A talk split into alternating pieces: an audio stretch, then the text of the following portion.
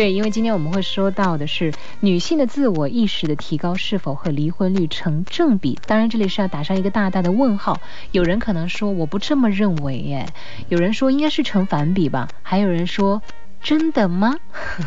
会有很多很多的一些句式出来，呃，脆弱。还有在婚姻当中的那份煎熬，以及夫妻之间所表现出的很可贵的一些品质，今天我们可以都都来探讨一下。所以我就问了一下我们的这个周信啊，我说，哎，为什么会想到要聊这个呢？是因为生活当中碰到了一些什么对，有这样的问题。嗯，在我们身边总发生这样的问题。嗯，后来又看了一些资料。嗯，就发现就是近期啊，北京那个顺义县。嗯，北京的顺义县的离婚率。嗯，得出一个结论，顺义县的法法院得出一个结论，数据统计，嗯，现在的离婚百分之七十是女性提出来的，百分之七十是女性，这个数字是很高的。嗯，过去离婚，你咱爸咱妈那一辈人怎么敢女性提离婚呢？男人也不敢提啊。过去首先离婚率就不高，你离婚你就完蛋了，你这辈子那就。不是人了，不是人啊！现在是问你跳了没有，发了没有，离了没了？这是成功几大标准嘛？可千万不能这样子哈，咱们得扭过来啊！我觉得一个真正成功的人呢，不光是拥有一份成功的事业，而且不要把所谓的成功建立在名和利之上。我想更多的成功是你能否去经营好一个家庭，你能否去尽好自己对家庭的一份责任，能有一个爱你的人，懂得你的那份爱，并且珍惜彼此。我觉得这这也是。这应该才是最大的成功吧？嗯，你这个价值观应该是我们看好莱坞电影里边啊，它的主流价值观。对呀，家最重要。对于女人来讲，丈夫最重要。嗯，对丈夫来讲，妻子孩子最重要。嗯，他是这样来衡量一个人是否成功的。嗯，如果我们的一个人衡量成功，仅仅是有更多的钱，有很好的车。有很好的住房。我想说，这个人首先就很失败。嗯，不，呃，咱们就这样讲吧，就是比较低级，是很失败。因为高级的人的追求应该是。精神家园，嗯，心理灵魂的爱和尊重是这些东西嘛？嗯嗯嗯。所以我们衡量一个人成功，如果初级阶段总停留在物质基础上，嗯，说明我们还很穷，嗯，不论从精神到物质都很穷。对对，特别是精神上 特别特别穷哈。啊，然后您刚才说到说那个县里面，它的离婚率百分之都七十都是女性提出来的。对。那我呃没有了解这个数据，但是我所听到的一些所谓的专家，他们是这样子来界定的哈，说现在这个离婚率高呢，其实恰恰说明人们对于幸福的理解能力越来越高了。嗯，对幸福的理解能力越高，为什么现在离婚率高？因为人们都都理解力高，但关键是现在女人厉害了，女人地位提高了。对，女人地位、女人自我意识的崛起。过去我们说女权主义，嗯，后来认为女权主义呢有批判性，嗯，后来就改成女性主义了。嗯，就是我作为性别来讲，我有我的主意，嗯，我要求跟男人一样的平等，要求跟男人一样的工作，嗯，呃，受到一样的尊重。实际上。男女平等啊，在政治上来讲啊，嗯，主要讲的是那个投票权，嗯哼，对吧？在有些国家，女人就不是人嘛，你参与社会活动、参与投票，你是没戏的。呃，这个是我觉得，其实现在呀，劝大家真的有个地方还是不要去了，就是那个印度。嗯，印度对于女性的这种好多那个宗教伊斯兰国家都轻视实在是不是轻视就把你不当人。嗯。所以呢，女性平等，一个是政治上讲的是投票权，在人和人之间讲的是人格的互相尊重。嗯，那女人的自我意识的提高和离婚率应该是成正比的。嗯，现在也证明了。嗯，在深圳就特别明显，只要女人的经济地位、社会地位，她提高以后，嗯，这个离婚率随之也会提高。嗯，为什么呢？过去我们是单方面选择，嗯，比如说这个男人。我把你女人娶回家，你是我老婆，就像我的一个私有物一样，嗯，任我打，任我骂，任我欺，对吧？嗯，那女人就只要我不提离婚，嗯，这个家就过下去了。那在这种情况下，有一部分人也会提离婚，男人，对吧？那他的概率仅仅是男人这一部分。那现在如果把女人也加来，那这个概率就会大大增加。嗯，我在几年前听过潘绥潘绥民的一个报告，嗯，潘绥民是中国性学研究所的所长，嗯哼。他在做报告的时候，有一个妇联的一个女人提了个问题。嗯，他说：“我们怎么样啊，能够避免现在社会发生的性骚扰？嗯，是不是我们要不断的提高女人的自我意识？嗯，和文化，那我们就可以降低性骚扰的存在。”嗯，潘绥民就笑他。嗯，说女性的自我意识的提高和女人的文化提高，只能是增加性骚扰的案件。为为什么？为什么？嗯，过去女人不是人，男人不把你压在床上，不把你踢到地上，那都不算什么流氓，也不算侵犯你。现在女人敏感了。个人地位提高了，有文化了，你一个眼神不对劲儿，你一个黄段子不对劲儿，你一个话不对劲儿，你一个手稍微摸到我的位置不对劲儿，性骚扰就告你了，所以案件只能提高。当时我们参加那个报告会啊，全场哄笑，哄笑是两个原因，一个是认为妇联那个女人太无知提这个问题，另外一个哄笑呢。就是潘绥民的解答很有意思，嗯，所以通过潘绥民这个回答，那我们翻过来再讲，女人的自我意识的提高是不是跟离婚率也成正比？答案应该是肯定的。但是有人提出来另外一个问题，嗯，对，他那为什么西方，他们女人自我意识啊？也很高，嗯，但是为什么他们的离婚率倒没有太高？对呀，对呀，我就想说这个而中国的离婚率在不断的提高，是。这里边还有一个问题，就是呃前因后果要讲究一个不同的时代背景。呃，还有一个问题，除了女人自我意识提高以后和自我这个主义提高，嗯，对男人对婚姻有上升力以外，西方它有一个还有一个性的这个权利的平等，嗯，不一样，嗯。在东方，我们会听这样的话：，嗯，男人和女人，女人上床以后，女人会说：“我是你的人了，你看着办。” 就是我是你的了。嗯，我跟你上了床，我就好像是有一种权利了。嗯，那男人就认为你这女人是我附属品，他这个性的权利啊，嗯，是有占有和被占有的概念。嗯，而西方呢，我们看西方的所有的爱情片和床上戏。女人都会夸男人，你真棒，wonderful，thank you，他会这样讲。所以在这个性的问题上，如果有有这个歧视，也会造成这个问题。嗯，所以在西方呢，相对比较平等。嗯，另外还有一个来，还有一个道理来讲，西方那个离婚率啊，始终是那么高，原来就高，只是中国呢，现在追上西方的离婚率，对比是比较强烈的哈。对，嗯嗯，你看那个北京、上海、广东、深圳，凡是发达地区的女人。女性都是把这个离婚率推高的主力军，嗯，所以现在男人有这么一句话这样说的，嗯，赖女甩不掉，嗯，好女总甩我，就说赖女甩不掉，对，好女总甩我，就是你比较差的文化比较低的，呃，这些女人可能会依赖依附一个男人，嗯嗯，但是优秀的，有自己生存空间，呃，经济独立。精神独立的，那么有你和没你，可能对他的生活来讲也造不成太大的一个困扰。这种女人就不要男人，所以就是男人不是不要，不是不要，不要不要差男人，要好男人。当然是要寻找到一个，就是在两方面都可以在精神上面、在经济上面，还有特别是在灵魂上面能有一个共鸣的嘛？应该是适合的男人，适合的，对对对对对。我们讲应该找适合的男人。嗯，并不见得是好男人啊。其实我们也很想知道啊，就是在你或者说在你身边，是不是也有这样一些问题，曾经给你带来过一些困扰呢？你也会有自己的一些观点和看法。如果愿意的话呢，这时候也可以在微信上面搜索到私家车九三二，就给我们来说一说，来讲一讲。啊，我们前面聊了一会儿，我们来先听首歌，稍微休息一下，好不好？我们要听到的女性意识的自我提升和离婚率成正比，当然这个是要打上一个问号的啊。你有什么样的一些意见和建议？欢迎你在节目当中跟我们来共同沟通和联络。大家可以在微信上搜索到私家车九三二，或者是在新浪微博上搜索周老爷二零一一以及深圳佳倩。嗯嗯，其实我们说身边的例子很多。嗯嗯，名人我们就不说了，我们可以看看所有事业有成的女人。嗯，经常我们反正在我身边碰到事业有成的女人啊，她给我讲她这个成就那个成就的时候，我就会附带问一句：你丈夫好吗？家里好吗？嗯，经常这样的回答，有百分之五十的回答是否定的。嗯，就是女人在事业上越来越强，这种女人的离婚率越来越高。嗯，主要表现在什么呢？她们不愿意向现实妥协。嗯，也就是说，女人有了选择权以后，她对婚姻的容忍度就会越来越低了。嗯，因为婚姻呢，一定要容忍，要容下对方的恶。嗯，我们在选择爱情的时候，经常选择。他什么东西吸引我？其实对婚姻的选择来讲，嗯，你就看这个人身上最大的那个恶，你能不能容得下？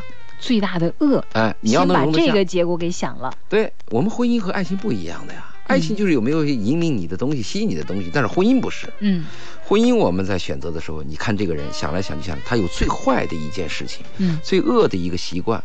你能不能容得下？你能容得下，这个婚姻就存续下去了。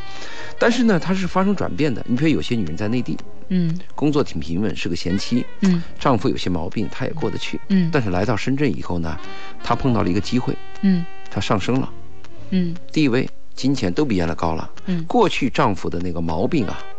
她认为是毛病，现在她就认为是缺陷，嗯，最后有一天她认为是罪过，嗯，就容忍度越来越低了。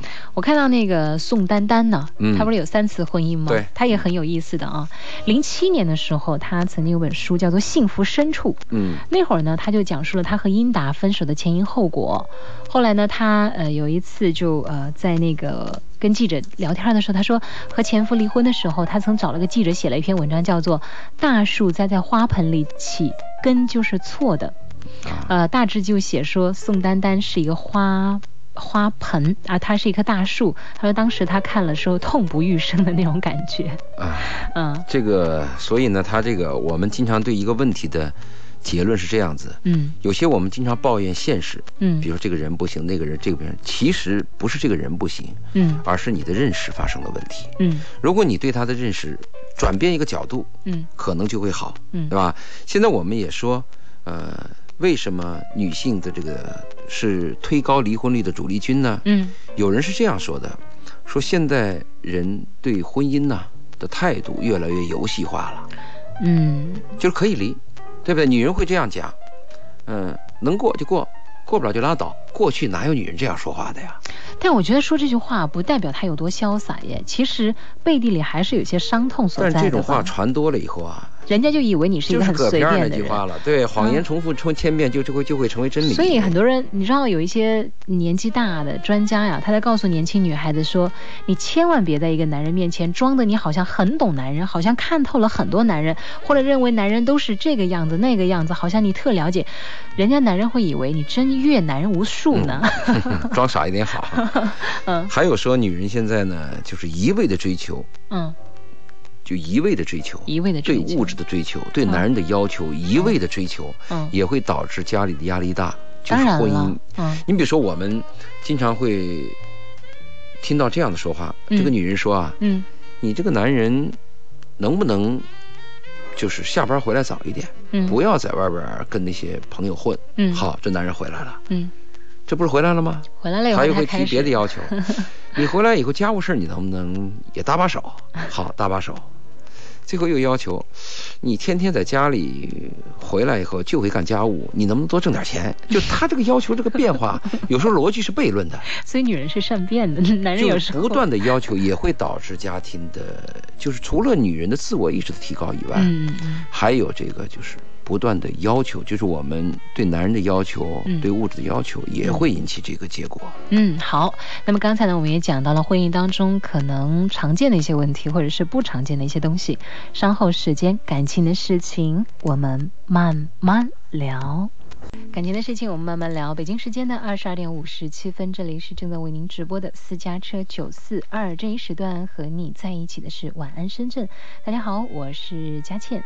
周一到周天晚上的二十二点二十五分到零点，我们在一起一个半小时的时间呢。这里有蛮多晚上听听了之后呢，会很舒心的音乐，会让你在音乐当中慢慢的放缓一些紧张的情绪。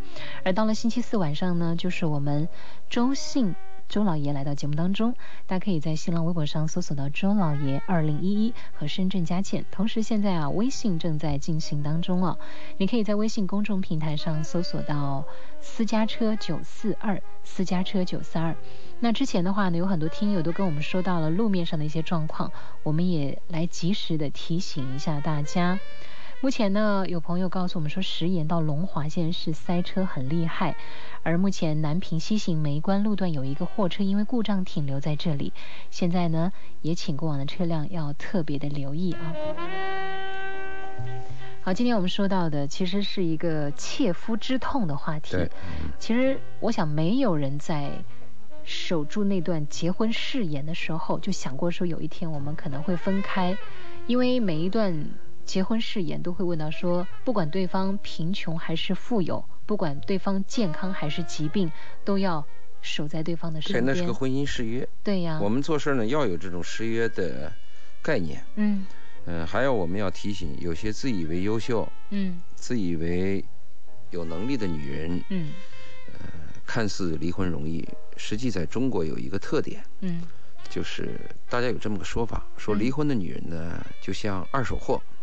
男人离婚以后也像二手货，嗯，但是女人离婚以后呢，像二手车，男人像二手房，就男人离婚用二手房呢，他还保值，嗯，还可以出租，这个女人呢像二手车，二手车就很快会掉价嘛，啊，新车一落地就打八折了，对。还有呢，就是也有这种现象，就女人一旦离了婚以后，你再优秀的女人，嗯，她会打折，嗯，就是有这么一个女人，嗯，她有过表述，她是个公务员，嗯，长得也好，嗯，她就因为离婚以后，嗯，在我们这个周围就认为她是个二手货，嗯，用她自己的话说啊，你也这么看吗？啊，我不这么看，嗯，我认为优秀的女人啊，她就是优秀的，对呀，她。不论他离婚还是不离婚，他始终是优秀的。而且他能够从一段可能并不是很成功的婚姻当中去吸取到两个人不能够在一起的原因何在。嗯，他能够去总结一些经验教训。如果说每个人每个男人都是一本书，每个女人是一所学校，那么其实每一段婚姻又何尝不是一堂？可能要花掉很多钱的课呢，对不对？总得学到点什么东西吧。对我说的这个女人呢，她讲她的感受，就她长得也好，是公务员，各方面都好。但她离婚以后，用她自己的话来讲啊，她说什么样的男人都在打她的主意。什么样的？对，这个概念是不对的吧？她，而且她觉得，她她她不是她讲，她不是觉得，她讲啊，嗯，她说连那个菜市场，菜市场的小贩，嗯，都可以。对他怎么怎么样？这这这有点。有有这种现象，就他自己亲身经历，他讲啊，嗯，他说在中国这个情况就有这么一个歧视，嗯，他确实有这么个歧视，嗯，其实我们经常提提示有些男人啊，有句话这样说：男人没钱轻易不要结婚，嗯，女人没钱千万不要离婚。我们还说啊，男人这个有钱了就变坏，嗯，女人呢变坏了就有钱，嗯，现在又说。女人有钱了呢，就可能会离婚。嗯，这个推论存在，其实不是钱的问题嘛。我们这么说好像钱是罪恶的。嗯，其实还是教育和你认识的问题嘛。嗯，但是这样，如果这个女人啊，过去我们认为丈夫是自己的唯一的，嗯，是我们做女人的一个家之主，嗯，是我一辈子的希望和寄托。嗯，但是现在很多女性主义，嗯，和有自己有自有自我意识的这种女人，她们会认为丈夫不是唯一的了。嗯。她认为，除了丈夫以外，我还有工作，我还有社会的圈子，嗯，我还有网络，嗯。当丈夫不是唯一的了，那这个离婚解体的砝码啊，嗯，应该是，就是怎么说呢？是更重了还是更轻了？反正就是离婚就更多了。哎，可是我身边倒是有朋友跟我讲到这一点，就是您刚才讲到，就是好像是很多女人她自己强大起来，她自己可以开始远离她的丈夫了。但是身边好像有很多男人说，他们就不喜欢女人特别黏他们呢，而且甚至还有人说，我跟你说啊，你要想去失去一个男人的时候。一个办法，黏他，黏他，黏的让他想逃，那他一定会逃开你。你说的那个男人黏他，我理解是这样的：有些女人黏男人呢，是，你去哪了，天天要问你。嗯。你参加什么聚会，我一定要跟着你。嗯，到哪个朋友圈子，你首先要介绍我。嗯，就是他有监督男人和掌控权。掌控权，这种黏你是很讨厌的。他的心中是一个武则天，对，再一个我们说，再一个我们说黏男人和你对这个家庭离婚是两个概念。嗯，有些女人她不黏男人，但她依然会认识到家是很重要的。嗯，对孩子。嗯，对她自身都是很重要的。嗯，那有些黏男人、女人，她黏男人。嗯，那说离就离啊。嗯，我们如果是这样，如果一个女人确实自我意识提高了，嗯，也确实文化水平提高了，确实认为自己的丈夫是个窝囊废，嗯，或者是冥顽不灵、有恶习、叫你讨厌，嗯，可以离婚。嗯，但是我们生活当中经常发现一个现象，嗯，有些女人就是一吵架，嗯。她就说分手，就说离婚，对，就拿这个来要挟你。嗯，我有一个朋友呢，这一点啊，虽然我作为一个女性的角度，我都会对她的方法是有点不太认可的。那么她一旦吵架呢，她就喜欢到处找男性的朋友，找女性的朋友来通通把这个事情说出去。啊，那么就让他的先生呢很没有面子。其实呢，一切婚姻当中的冲突啊，凡是可以告诉外人的，全都是删节版、遗忘版。添油加醋版，你不觉得吗？一定是他的一面之词，而且不是整个事情的一个概况。所以，既然做不到相濡以沫，能不能够做到守口如瓶呢？家丑不可外扬，对呀，这个古训是对的。嗯，但有时候他一个人呢，嗯，呃，如果缺乏教养和修炼，嗯，碰到刺遇到刺激以后啊，难以自制，嗯，可能就会像你刚才说的那样，嗯。像。见张三就说，见李四也说，嗯，絮絮叨叨的，可以找人倾诉。其实我觉得找人倾诉也是对的，因为你的情绪总要找一个出口嘛，是不是？但是找什么样的人，说什么样的话，这个我反对。你反对啊？你的理论可能是这样，要找到一个合适的人去倾诉，比如说找到一个智者，找到一个理解者啊，比如说找我。是你要你要说没人倾诉，那我们节目就没人倾诉但我的建议还是不要倾诉。为什么家丑不可外扬？是因为这个家丑别人无法理解。哦。当你跟另外一个人诉说你心中的委屈的时候啊，嗯，你大部分讲的是你的理解。对。就是有失偏颇嘛。对。但如果你再听听那个男人的呢？嗯。你会发现，哎呦，你还有这么多的问题没有说。嗯。那个男人可能比你更悲催。嗯。所以我建议不要说你们两人的问题，自己解决，就限制在你们俩范围。所有听我们节目的男孩女孩，我给你的建议，还有男人女人，当你跟你的配偶或者你的挚爱发生矛盾以后，嗯，自己忍着，因为过两天你们可能又会和好如初。很冷静的来面对他，而不是带着情绪的。对，还有一个呢，千万要注意，嗯，你跟一个朋友诉说你自己心中委屈的时候啊，嗯，一个是会占有朋占用朋友的时间。嗯，你你的垃圾谁愿意听啊？嗯，是不是？嗯。第二个，我们愿意听，我们愿意啊，我我们听，我们认为你不是垃圾。第二个问题呢是，你的朋友可能把你的话传出去，嗯，就是有些当时你感到激情说的话，事后你会后悔啊。但是这个朋友知道了以后，他不知道孰轻孰重啊。嗯。他说出去，你可能又会怨恨他。嗯。所以我还是坚持一点。凡是跟你的挚爱、跟你的私情、跟你的隐私发生问题的时候，最好是日自己把它消化。但就是因为很多人缺乏这种自我消化的能力。听我们的节目，嗯，听我们的节目，听一个公共平台，听咱们这个信爷啊，给您支招啊啊！我我今天你看我的那个评论上是这么写的，我说咱们周老爷都会每周四风雨无阻的披星戴月的来到我们直播间，就是希望啊，在一个半小时里面。有那么几句话，我们都不要求说很多哈。嗯。有那么几句话，能够在你的感情或者是你的生活遭遇到风雨的时候，能够让你坚强的、理性的扛过去，那我们就觉得自己的工作有它的意义所在了，是不是？对。嗯嗯。我们跟年轻人，嗯，能够。也不一定年轻人吧，听我们节目的一些朋友，如果在我们的只言片语当中，嗯，有一两句共鸣，嗯，那我们感到很舒服，就你认同我了吗？对。如果有一两句话呢，你听了以后对你有有左右，这个左右呢，在事后证明对你是有利的，嗯，而且对他人又是无害的，那也是非常好的一件事情。呃，我那天看到蔡澜先生啊，您刚才一直做菜的，对，一直在说女人，那我想说说蔡澜，您觉得他是一个真男人吗？呃，真男人定义是什么？真男定义是什么？他就写了这么一篇文章。对，他说什么叫一个男人？那我在您这样一个真男人面前，把他的这个理论撂出来，看您同不同意啊？他说，基本上他要守时、有礼貌、重诺言。他说，这是我第一个问父亲的问题。他的父亲就是那么回答他的。从此呢，他就根据他父亲的这个答案做了数十年，非常的辛苦，尽量没去违反他父亲的教导。虽然说不合时宜，但做一个不合时宜的人是很过瘾的。这自己知道，旁人是不会理解的。而且他还说到了这么一个问题：可以打女人吗？啊？他的回答是行，基本上如果女人比男人强壮又野蛮的话，都可以殴之，否则是滔天大罪。但是，一般情况下很少有女人比男人强壮又野蛮，是不是？说的很好，他特别这个守守诺言呢，对，这一点非常重要的。是，因为我们周围很多男人是啊，一激动就夸海口，嗯嗯嗯，对不对？是，一来情绪就说我爱你一万年。对，他还说骗人算不算坏事儿？不伤害对方的谎言，大说可也。骗人需要技巧，不容易学到，还是别去尝试，不然一下子就被人拆穿。学习一种叫把事实保留的方法，不告诉你就是最强的武器。他又说到侠义，侠义，路见不平拔刀相助，那得有功夫底子才行，赔上命不是办法，打电话报警吧。那么仁义呢？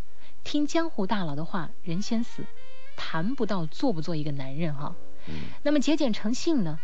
他说：“孤寒的男人永远是一个最低级的男人，对别人慷慨，对自己刻薄是可以接受的。别人骂你傻，你心里高兴就是了。还有说到和男人的友谊呢，友谊是永远存在的，和自己的知识水平不能够相差太远。那么，小学、中学的友谊会随思想的成熟而变化，不能死守，但虽疏远，还是怀念，仍然关心。他要说到和女人的友谊呢，很难，但也有，最好是能有啊那个关系，聊得更开心、更坦白。他就说要不要做成一个大男人？大男人从保护女人开始，但是有太太赚钱。丈夫花也无妨的胸襟，这才叫大男人。他说了很多啊，嗯，其实能做到几条啊，嗯，它是相关的。一个人有一个优点以后，嗯，他这个优点就会引申到别的优点。嗯哼，如果你一个人有一个缺点呢，嗯，你不要小看这个缺点，嗯，他一定有附带的其他的问题。嗯。那我们还是再说，最后说一下，就现代女人呢？嗯，现代女性我们离婚率高呢。现在我们有一个三不女人，你听过吗？三不，我我听说过三不男人。啊，三不女人是哪三不啊？不将就，不妥协，不沉默。哎，三不男人，你知道是哪三不吗？三不不主动，不主动，不拒绝，不负责。啊，这样子的。就他们说，所以说那个郭富城啊，嗯最近不是跟那个熊黛林分手吗？七年的等待啊，最后呢，出现了一个新的女星。也不知道从哪儿冒出来的，说法不同啊，当然了，还有另外一个说法，说说那个，说他这个，说他女朋友先有外遇，跟一个富豪先去约会，有这样的说法。呃，反正这些都是小道消息，咱就不去太八卦了啊。嗯嗯，那还是说回到您这个三不女人吧。三不女人，也就是她的那个人容忍地容忍度低了嘛。嗯。如果人没有选择，嗯，他就会选择一条近的路嘛。嗯。人要有选择，就会有。有退的路去想嘛，嗯，比如这个丈夫就告诉你，这辈子你只能嫁给他，嗯，你离了他找不到男人，或者你离了他你就没法活，那人就是对这个婚姻和对这个男人是一个态度吧，嗯，如果有另外一种状态，就这个男人可能是比较差的，还有比他更好的，嗯，离了婚以后也许你会过得更好，嗯，假设有这样的选择，那人人的心就飘了嘛，嗯，其实我跟你说，小三儿啊，嗯，也是女性自我自我这个意识的一种表现。他不顾别人的，我就是我，我就要挖你家墙角，挖来的是最好的，嗯，也是问题啊。这个是很大的问题，我们坚决要制止的问题。所以女性讨厌的问题，女性主义它有它的好的一面啊，也有它的问题存在。嗯，但可以肯定的是，如果一个人太自我的话，嗯，无论是跟家庭还是跟朋友合作，都会有问题的。当然了，我们说，其实不管你再怎么爱一个人，你都不能够失去自我。但是当你太自我的时候，你就会失去那个我，嗯，啊，对不对？好，那现在我们先来听一首歌，休息一下。嗯，大家也可以在这个过程里面，来这个咀嚼一下我们刚才说的这些哈，看能不能对您的生活起到一点小小的这个帮助作用呢？啊，大家可以在新浪微博上搜索到，搜索到周老爷二零一一。以及深圳佳倩，还有我们的微信上面搜索到私家车九四二，你要的爱到底是哪一种呢？虽然经常梦见你。这里是晚安深圳，那么是周一到周天的二十二点二十五分到零点，我都会和你在一起。这一时段您的副驾驶佳倩，星期四晚上就不一样啦，星期四晚上有我们信爷驾到啊。好，接下来继续说回到我们今天的这个话题，嗯嗯。我们是回答听众的问题呢，还是继续讲这个？您您先说说您的这个观点，然后接下来我们就开始回答大家的一些问题了，好不好？因为微信上和微博上都还有短信上已经有很多朋友的问题都啊，咱们先垒在这儿啊，待会儿我们一个个答。嗯，对，就是金钱和社会地位是让很多人有了选择的空间，嗯不论是男人和女人。但是选择的结果是什么呢？我们要注意，如果每个人的选择都是为了自己的利益而不顾别人的感受的话，嗯，那这个社会和我们的生活会越来越冷酷，是对吧？越来越如果我们对，如果我们有了更多的选择，有了更多的金钱和选择机会的时候，嗯，如果我们能更多的有怜悯之心，能更多的给予他人帮助，那会更美好。嗯，所以呢，我的结论是这样：虽然是自我意识的提高。确实导致了女性的离婚率提高，但同时，是不是我们对婚姻的解释和和对人的教育啊，也有问题？嗯，如果我们对男女双方的教育在早期，为什么我一再说恋爱培训要从娃娃抓起呢？我讲的就是这个道理。嗯，从小我们有一种爱心，有一种理解。啊，那再再加加上你的坚强，嗯，和坚持原则等等，把它贯穿起来，嗯，那现在的婚姻的成活几率应该是高的，嗯，啊，我是这样考虑这个问题的，嗯，所以今天的结论我下到这儿，嗯，呃，下结论之前，我们其实，在关上话筒的时候，我们刚刚说了有一部剧叫《中国式离婚》，对不对？中国式离婚，对，这是蒋雯丽跟陈道明当年合作的一部戏啊，嗯，虽然已经过去差不多有十年了吧，有有十年吗？中国式离婚，差不多，差不多了啊，嗯。呃，当年的那个问题呢，其实很简单。这个一开始，蒋雯丽饰演的妻子对老公特别的不满意。主任、副主任，医院的副主任。就是一对比吧，孩子要赢在起跑线上。你看别人家的孩子都在干什么，别人家的老公都在干什么，而你在干什么？就刚才你讲的那几个啊。完了之后呢，她让老公去争，那么老公开始变成了一个去争去抢的人以后，他们之间开始失衡了。嗯，对不对？那么这就是很典型的，就是当有一方的发展超越另一方，而另一方的节奏开始有些赶不上的时候，他们的差距就会越来越大。那么即便是他们的差距不大，可是他们的心的距离会越来越远，因为你总是在强迫对方去过他不想过的生活，那么对方一定会在心里面慢慢把你剔除掉。对。那么在最后的时候，他们的婚姻闹了很长时间，包括中国中间也出现过，比如说第呃伪。伪第三者其实是没有的，也是这个蒋雯丽饰演的这个妻子所闹出来的。那么后来结尾的时候，给我印象特别深刻，他们俩打了、闹了，家里一团糟了。蒋雯丽后来说到离婚，蒋雯丽在那个窗前只是很淡淡的说。你有多久没抱过我了？嗯，哎，只是一个很简单的。我想起宋丹丹也，她曾经讲过一段类似的话。她说，她每一段婚姻里面，最开始她要的婚姻是什么？其实就是一个简单的拥抱。那么，但是在拥有了婚姻以后，她开始要这个，要那个，要那个。在一次一次经历之后，呃，结合了，再分开了，最后她发现她要的是什么呢？不过是一个简简单单的拥抱。对 你说的《中国式离婚》这部这部连续剧，我印象非常深刻。嗯。但是这部电视连续剧，它讲的不是女性的自我意识的提高导致离婚，对，它讲的主要是女人的欲望导致男人。嗯，她的丈夫陈道明就是一个医院的科长，嗯嗯，那慢慢能提为主任，最后能当副院长。但是呢，这个片子的开头呢，副院长在排队买一个鸭脖子的时候吵架，当时高血压起来就给气死了。嗯。所以呢，老婆回来就诉落陈道明，诉落她这个丈夫。她说：“你在医院干有什么意思吗？你不就是从科长当主任，主任当院长，院长有什么了不起？为一个鸭脖子不就气死了吗？” 所以她逼着丈夫离开了医院，去搞银行。到了银行，你好好干就行了吗？她又搞钱，最后把丈夫。走逼上了犯罪的道路，算是。所以这个枕边风是教育我们很多女人呐，嗯，要珍惜自己爱的人，嗯，要使自己的爱人走一条正道。他主要讲的这个，同时还讲了你很深刻的那句话，嗯，就是在离婚的时候，蒋雯丽提到你很久没有拥抱我了，对，就是男女之情，实际上就那么一点点。但是我们经常好像是为了一个大的所谓的事业和大的金钱，把那一点点丢了。可是我们人有多么脆弱，我们就是。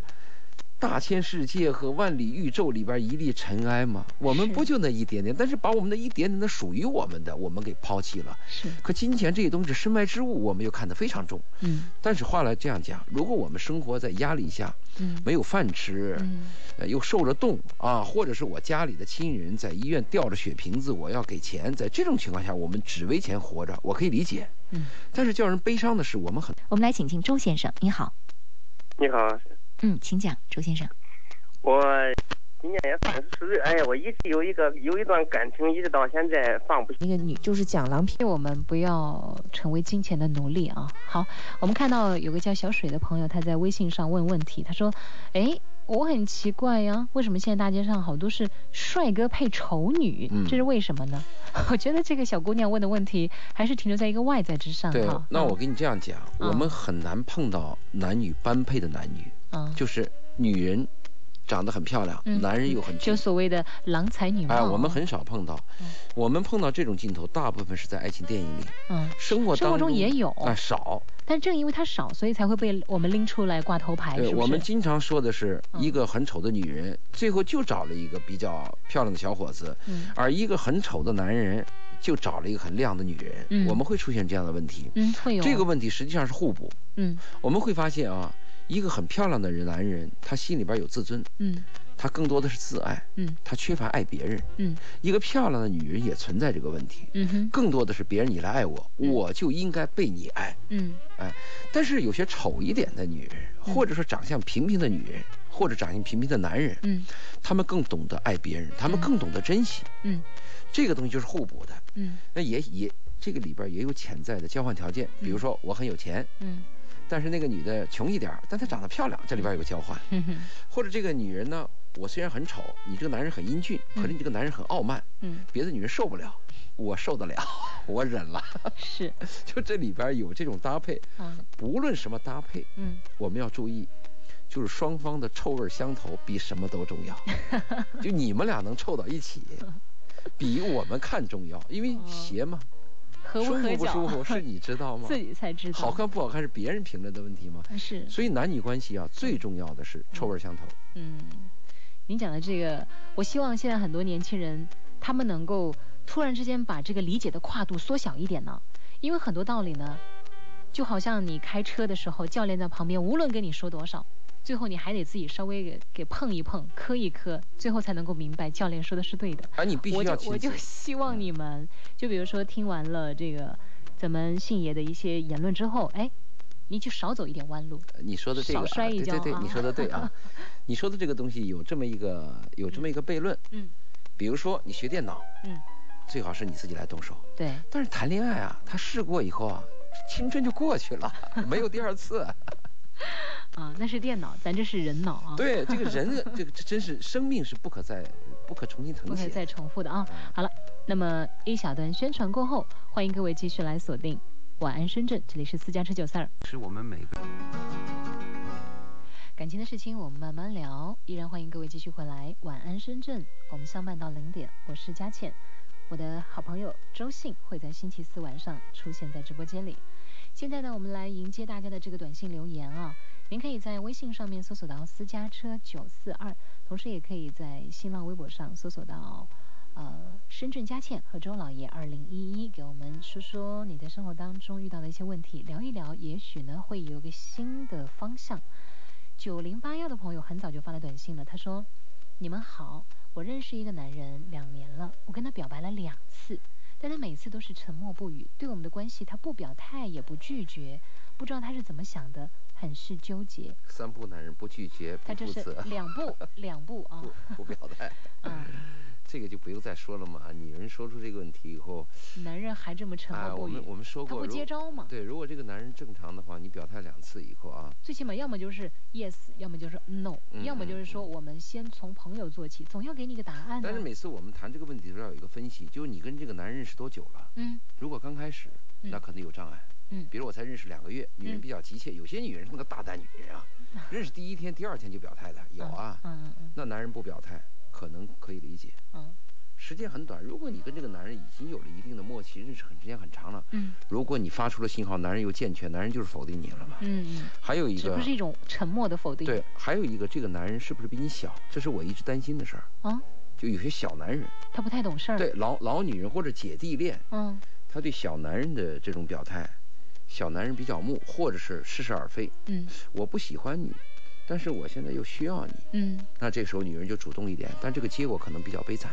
那这个女人要有强大的内心。对，另外男人是不是有客观因素？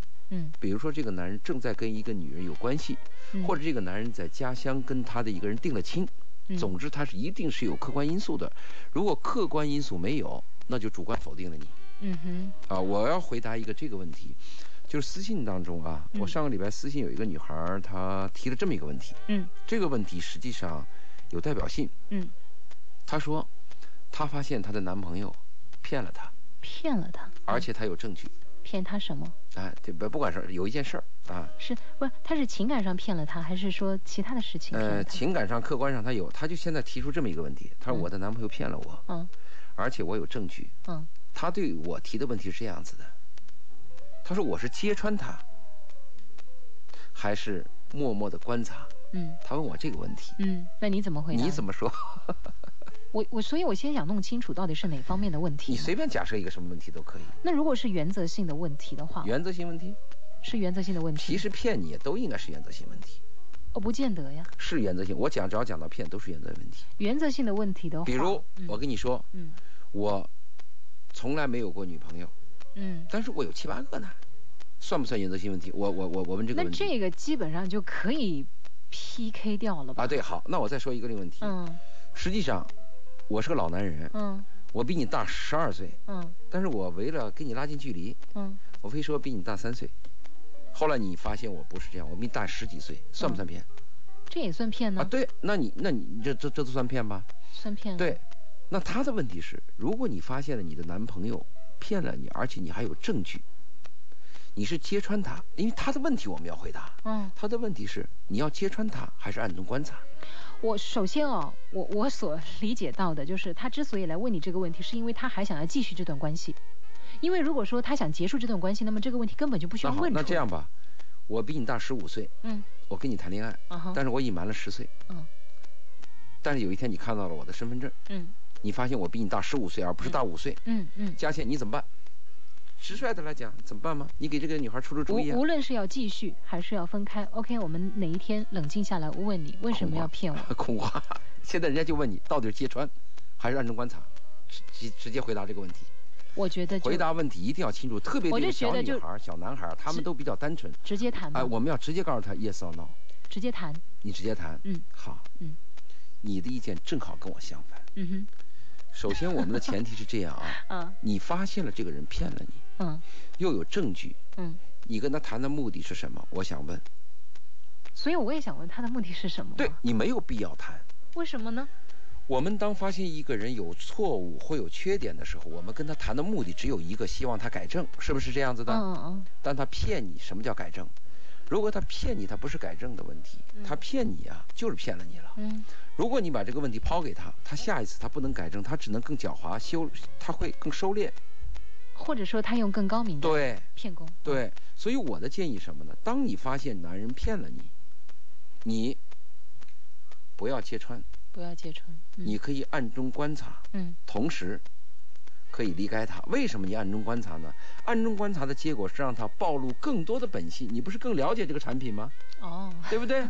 最后你离开他的时候，嗯，我建议也不要揭穿，因为揭穿以后啊，他会记恨你，他会找很多理由，嗯，对吧？比如我说我没有女朋友，嗯，但实际上我要是有七八个，嗯。后来佳倩，你把我揭穿了。你说周老爷，你外边有七八个男朋友，你说你没有女朋友啊？我我我给你吹了，我会给你编很多理由。我说那个张三是我的男朋友的女朋友，那个李四是让我帮我找工作的，那个王麻子就就很扯了。嗯，你只要认定他骗了你，而且你有证据，第一步我的建议是暗中观察。嗯，第二步如果再有了证据，可以考虑默默的离开。哦。这就是这就是刚才我和你的回答，就是情商高和情商低的区别，是吧？不，这是这个经历过和没经历过的问题。啊啊，我是希望我听我们节目的每一个听众啊，嗯，他们的利益最大化，嗯，他们的损失最小。我们的节目不是给你支招吗？但是，对我明白。但是您支的这个招呢，已经是比较高明的一个招了。那我觉得能够接这个招，并且运用好这个招数，那么它的段位比较高一点的。不用，现在今天晚上听节目，只要今天晚上听到我们这段谈话的男孩女孩，就可以你们就可以明白了。当你发现你的恋人、你挚爱的人骗了你，而且你有证据，明白吗？一定有后面这句话。嗯。而且你有证据。不是你的猜测。不是猜测，也不是听说，你要有证据。嗯。有了证据之后。你就暗中观察，嗯哼。如果再发现有其他的，一般来讲有证据以后，这个人就是骗了你了。因为骗人的人，他骗你第一次就会有第二次，一定是这样。有可能不仅是在这一件事情上骗你，那有可能会有其他的事情。那当然，只要为了他个人利益，他就可以骗嘛。嗯。所以你就默默离开他，也离开时候也不要提这个事儿。嗯。就是我妈不让我跟你在一起。我怕到时候说的是我爸，你幻化成他的爸。好，行，那您回答了这个听友的问题。对，这个是他关心的事儿，也是我关心的事儿。OK，嗯，这也就是刚才您讲的，两个人处理的方法是不一样的啊。看样子以后要是我发现我身边有什么朋友在欺骗我，我也得暗中观察一下。当然你暗中观察，你让他暴露的更充分嘛。我得你要福尔摩斯。如果你提出来会有什么结果呢？对方就开始警惕了。啊，你就装傻嘛，你让他暴露的更充分嘛。哎，有个女孩她说你讲的真好哎，她说早点听到这段话就好了。嗯，因为她以前就是揭穿了对方，结果她变得更狡猾。这怎么有点像，有点像警察和小偷之间的一个追捕过程呢？这个我我们年轻的时候犯过很多错误，那现在我们老了，不是我们老，是我老了，佳倩还年轻。我老了呢，我就希望在。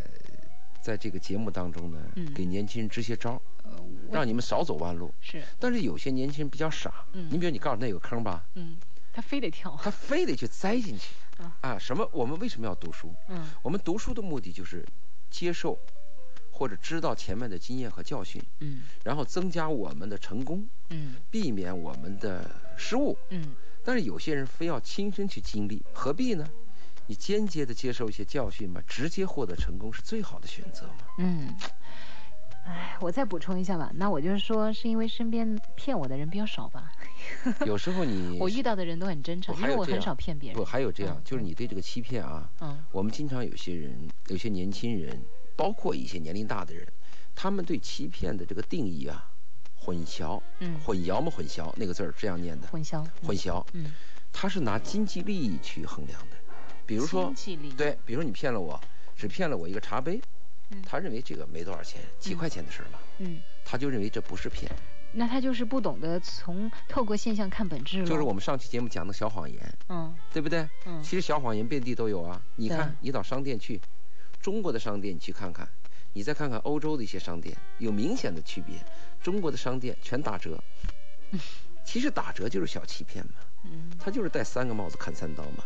本来这个鞋，本来就卖二百块钱，嗯，他非要给你加到六百，然后说给你打什么三折，打什么二折。嗯，但是我们中国人就有一个缺点，贪小便宜。嗯，我很失望的是什么？前几天我去百安居，嗯，百安居我跟他一个部门经理聊天，嗯，我说你们这个店呀是个欧洲的店，是个英国的牌子，嗯，为什么现在你们也搞打折？他就说我们很多客人都有占便宜的这种心理。所以迫使我们不得不这么做，那就是小谎言嘛。嗯，其实就是，我就讲欺骗你什么定义。如果你要，你很准确，你能判定一个人有欺骗的毛病和恶习，无论这个物质的大小、价值的大小，你可以得出结论。但是可糟糕的是，我们经常是觉得这个事儿是小事儿，不值多少钱，他不认为是骗，他非要积攒到有一天受到大骗的时候，他才发现，哎呦，你把我骗了。特别是女孩儿。嗯，容易听甜言蜜语的女孩最容易上当受骗，活该。好，我们尾数为七幺三零的朋友说，我对一个女孩表白了，她说她有男朋友了，这是一个借口吗？她看不上我，还是我不够优秀呢？看不上你们。嗯，因为优秀不优秀是你自己评论的嘛。嗯，比如说你，你你你你有什么博士的这个学历？或者你你受过什么什么这个培训，嗯，或者你自认为你还有几门外语，这是你认为的优秀。我女人，我对你不来电嘛，就是看不上你。合适与否吧？看不上你和你优秀不优秀没有关系。没错没错，有的时候呢，你拥有多少和你是不是能够得到爱，其实也不成正比的哈。不成正比。对对。除非你的那个爱跟你的金钱挂钩，就跟你的拥有有关系了。那就是一种交换了。但是很多是交换的。很多是交换。那想要这种交换吗？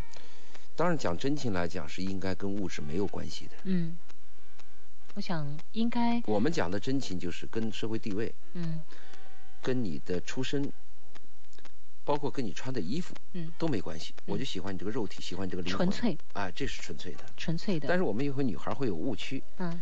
她这个人目的不纯，她跟我在一起想摸我啊，这个叫目的很纯的呀。一个男人见了你有这种心是好的。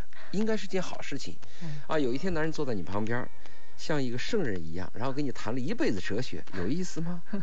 所以我们把问题搞清楚，看这阶段维持多长吧。不是目的纯不纯，而是他有没有伪装。嗯，如果我是个男人，我说我想拥抱你，嗯，我今天想拉你的手，嗯，我没有伪装，这个什么叫目的不纯？这目的很纯嘛。嗯，但是非要给你讲哲学。所以我们说我们不怕不怕坏人嘛，但我们怕的怕就是那种骗子。怕就怕那种就是 伪装自己是好人的坏人，就是嘛，对不对？所以我对欺骗来讲呢，在男女之情当中，我反复提醒啊，嗯嗯，诚实是最可贵的品质，只要有有欺骗，不是一次两次，一次就断。好，我们再来看一下哎，有个叫王平的朋友在微信上说，我现在遇到了一个男孩爱我现在爱的女孩，可是我感觉女孩是在同情他，所以舍不得回绝他。也就是说，他们俩同时爱一个女人，对，对不对？嗯，这个女人舍不得同情他，这里边我们要谈到一个问题啊，嗯，就是我们如何拒绝。嗯哼，这个问题实际是我准备在下一次节目去谈的。哦，我们今天稍微说一点点，好吧？就人要学会拒绝，学会是要 say no 的。对，昨天晚上，呃，我们那个红酒屋，嗯，来了我的两个朋友，嗯，一男一女，他们俩是夫妻，嗯，女方就说啊，说我这个男朋友呢，在有一次酒会上啊。被我的女朋友抱了将近半个小时。嗯，她认为她这个丈夫不会拒绝。嗯，有道理。嗯，人要学会拒绝，因为丈夫说：“你看，她是你的女朋友，她又喝醉了。”嗯，她抱虽然抱着我，她是你的朋友，我怎么好那么生硬的把她拒绝呢？嗯，但是妻子说了一个很好的建议：“你可以叫我呀。”嗯，你说来帮帮忙。他喝多了，对，把他摊开，我要去办个事儿，或者我接要接个电话，就种种是人要学会拒绝。嗯，如果生活当中不会拒绝的话，会带来一些麻烦。就是我们什么叫学会拒绝呢？就是我们要先学会说 no。嗯，你不要怕这个 no 或这个不伤害别人。如果你这个 no 不伤害别人，有一天会伤害自己或者伤害自己身边亲人。没错，这是一个。嗯，还有一个，我们讲刚才这个短信呢。可能有另外一种意思。假设他心里他会拒绝，他又没有拒绝，嗯，那我们就有一个推论：他爱的这个女朋友不愿意拒绝那个男人，是不是有暗判？嗯，是不是有灵魂和精神上脚踩两只船的嫌疑？嗯哼，我们只能判断了。清官难断家务事，咱们也是雾里看花的感觉。鬼才知道他心里边的鬼，鬼才知道他心里的鬼。哎呦，再来看一下哈。这个暮鼓晨钟，他说我认识一个男的，他有未婚妻，可是对身边的每个女人呢都很暧昧。刚开始呢我也喜欢他，可是现在我看透了他，但现在他又对我好了，我该怎么拒绝呢？我觉得直接就跟他说喽，那你过你的幸福生活，我有过我的幸福生活。这个问题我们从两个角度回答啊。首先他说这个男人自己有未婚妻，对别的女人又很暧昧啊。是啊。这不是这个男人，嗯，是所有所有男人，所有男人呢。我跟你说哈，这这你这样说会让很多女孩子会有恐婚症和恐爱症的。我但是我要跟你讲这个残酷现实。嗯，所有男人他们的雄性本能，就是从最原始的本能，就是传播自己的 DNA。嗯，对吧？这也是为什么非洲草原上一个公狮子要站着一群母狮子的原理。那么有教养的人，嗯，或者忠诚的男人，嗯，他受的教育不同，他表现形式不同。有些男人就看着，啊，目不斜视，嗯，非常正人君子，嗯。有些男人就看着是比较飘，比较花，嗯。但其实男人的心里这个魔鬼是存在的。但是你要学会控制啊！啊，对对的，我跟你说，你说的表现形式，你不就说到这个了吗？但是我刚跟你说的是，男人心中都有这个魔鬼，和你学会控制，和你用什么文化表现是两个概念吗？嗯嗯嗯，对不对？嗯。说这个比较花，这是第一个问题吧？嗯。第二个问题，他就说，他找回我来以后，虽然我刚开始讨厌他，嗯，现在又找回我了，我怎么办？说明他犹豫吗？我们有些人啊，就是那个什么，我们管他叫什么，耳根子软还是脖根子软，就是稍微对他不好了，呃，有点委屈他了，他马上就就就受不了了。嗯。但是你骗骗他，啊，摸摸他，哄哄他，哎，对他马上就倒过来了。嗯。这种人叫什么？没有原则和立场。没有原则和对有立场和原则的人，你你你给我说好听话。你贿赂我，你引诱我是没有用的。我是有原则的。我一旦认定你，我有证据了，我就永远会说 no。那就会坚持自己的。但没有原则的人是靠什么呢？没有原则，他是以利益为标准的。比如这个男人这两天对我不好了，我就会说你这个男人啊也很差很差。但这两天我需要这个男人，这个男人又给了我点钱，或者呢又给了我一些媚眼儿，哎，我又觉得可以接受了。没有原则的人就是他这种表现。所以我们第二段话来讲。说你不知道你爱不爱听，爱不爱听，反正我说了，是这样子的呀。嗯，是我们看到在微博上有个朋友他说了，人有时候要学会去认清自己人性里的阴暗面，我们得学会接受，在我们的性格里是有这样一些怯懦的部分，有这样一些虚荣的部分，有这样一些不自信的部分，并且同时也有非常非常自负的那个部分。只有你接受了那个不完美的自己，你才能够更加清楚自己接下来要坚定的方向和目标到底是什么。他这个。听众说的这个话，简单来讲就是人要有自知之明，对自己要有个正确的评估。嗯，这一点是我们终身要修的课，是非常难做到。说了一大段，你一句话就总结了。是这样子的，因为我们很很多人啊，对自己无没有一个正确的评估，来源于对自己没有认识。对，他对人性没有认识。嗯，如果我们对自己有一个正确的评估，知道自己有丑恶的方面，知道自己有怯懦，知道自己也有卑微的时候，嗯，我们评估问题和说别人就好好好说。你看啊，嗯。我们原来在我在邮电四所工作的时候，那个知识分子单位嘛，嗯，经常会说这样话。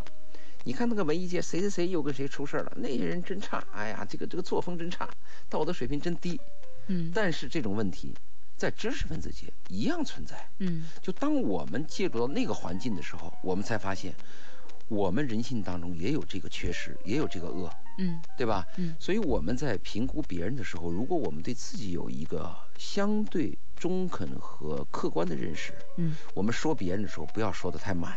当然了，因为你所了解到的，你所看到的，永远都只是很多面当中的一面或者是两面。我们经常批评别人，你看那个贪官怎么怎么了，这个人怎么，可能我们当那官也会贪，真可能啊。行，那接下来的时间我们再来看一下哈，在微信上面有个朋友，他说我认识他是四分之一，他说我认识一个女孩三年了，但还没有在现实里见过，中间有段时间没联系，今年又联系上，我说我要去外地看她，问了她是否答应做我女朋友，她来了一段话说人生不在于拿一副好牌，而是怎样打一副坏牌，她不理解求教，等了很久了。这是一个没太多恋爱经历的小伙子，傻小子嘛，是有点傻哈。对你，他肯定是网恋了。他说认识了呃几年，又没有见过面。哎，现在还有人？网恋有有啊哦，我以为那个网恋的信号都是放大的，嗯，都是美好的一面，你可以靠自己的想象空间去想象。因为现在通讯工具又不像以前了，现在要见个面也挺容易的了。呃，一个还有一个问题，这个网恋的虚拟世界在哪里呢？嗯，当我说我爱你的时候，可能我这个信息跟张三李四王麻子都可以说我爱你，嗯，他这个信号都可以出去的，嗯。那你在听他这种甜言蜜语的时候呢，你很难把握这到底是怎么回事嗯，所以网恋呢，为什么说网恋见光死呢？就是和现实差距太大。嗯，网恋成功的也有，但是它的几率很小。嗯，网恋的最有效的办法就是，我知道你的思想，嗯，我知道你的价值观跟我相同了，明天我要在麦当劳门口等你，你来吗？嗯你来。或者是你直接把你的照片发给我，嗯，而且不是一张，嗯，是几张生活照片，嗯，其实我会认为，真的现在这种情况，如果是放在前几年，对它其实还蛮常见的。为什么刚才我会有点疑问，说现在真的还有人去网恋吗？因为现在的通讯啊太广泛了，嗯，现在的通联工具呢，有时候快速和便捷到你无法想象的一个地步。这个就是我们那个讲那个三六零圆舞曲那个电影嘛，说现在手机、通讯、网络这种交通和沟通的工具越来越发达，可是人的心越来越孤独，越来越远。对，讲讲的就是这个道理。没错，没错。然后在我们的微信上面，不断的有朋友们在留言，不断的有朋友在给我们写下一些。他们的疑问，但是很抱歉的是，因为时间的关系呢，我们也只能够和大家就聊到这儿了啊。请记住，每个星期四晚上呢，周老爷会驾到。你也可以在新浪微博上面搜索到周老爷二零一一和深圳佳倩。您可以在平时呢给我们多留言，然后在星期四晚上，我们就把这些问题拿出来跟大家一起分嗯说一说啊，聊一聊。完了之后也听听其他听友的一些意见，对不对？沟通交流。对呀，沟通和交流，呃，多找找其他人的世界观里面、价值观里面，他们怎么去评断这个问题的对错和是非。那在这里的话呢，我们就要和大家说一声再见了。最后，你想跟我还我想我先说可以吗？啊，你先说。因为今天讲的这个话题是离婚，但其实我是希望大家都能够，啊。好好珍惜你们现在所拥有的一切吧，因为就像您常常告诉我和告诉所有这些朋友的，能找到一个呃令你喜欢、倾慕，并且也能够去好好对待你的人，其实真的很难很难很难。因为我曾不止一次，几乎是不可能。呃，别说不可能，还是有可能的。因为我不止一次听到信爷跟我讲过，他错过了生命当中的那一段缘分。最爱。对，所以现在他常常有时候跟我讲的时候，虽然您是轻描淡写啊，但我还是能够。感到那个抓抓到里面的那种伤感的那个情绪，嗯，我真的就特别的有感触，所以我最后准备了一首歌，谭咏麟的一生中最爱。嗯，那我的建议什么呢？结婚以前可以挑剔一点，嗯，结婚以后还是认命。认命啊！不论男人发达了还是女人发达了，嗯，这个相伴你的人，你要帮助他。嗯，我我用另外一个词，好不好？我觉得好好经营。对，好好经营。嗯，好了。希望我们的这些。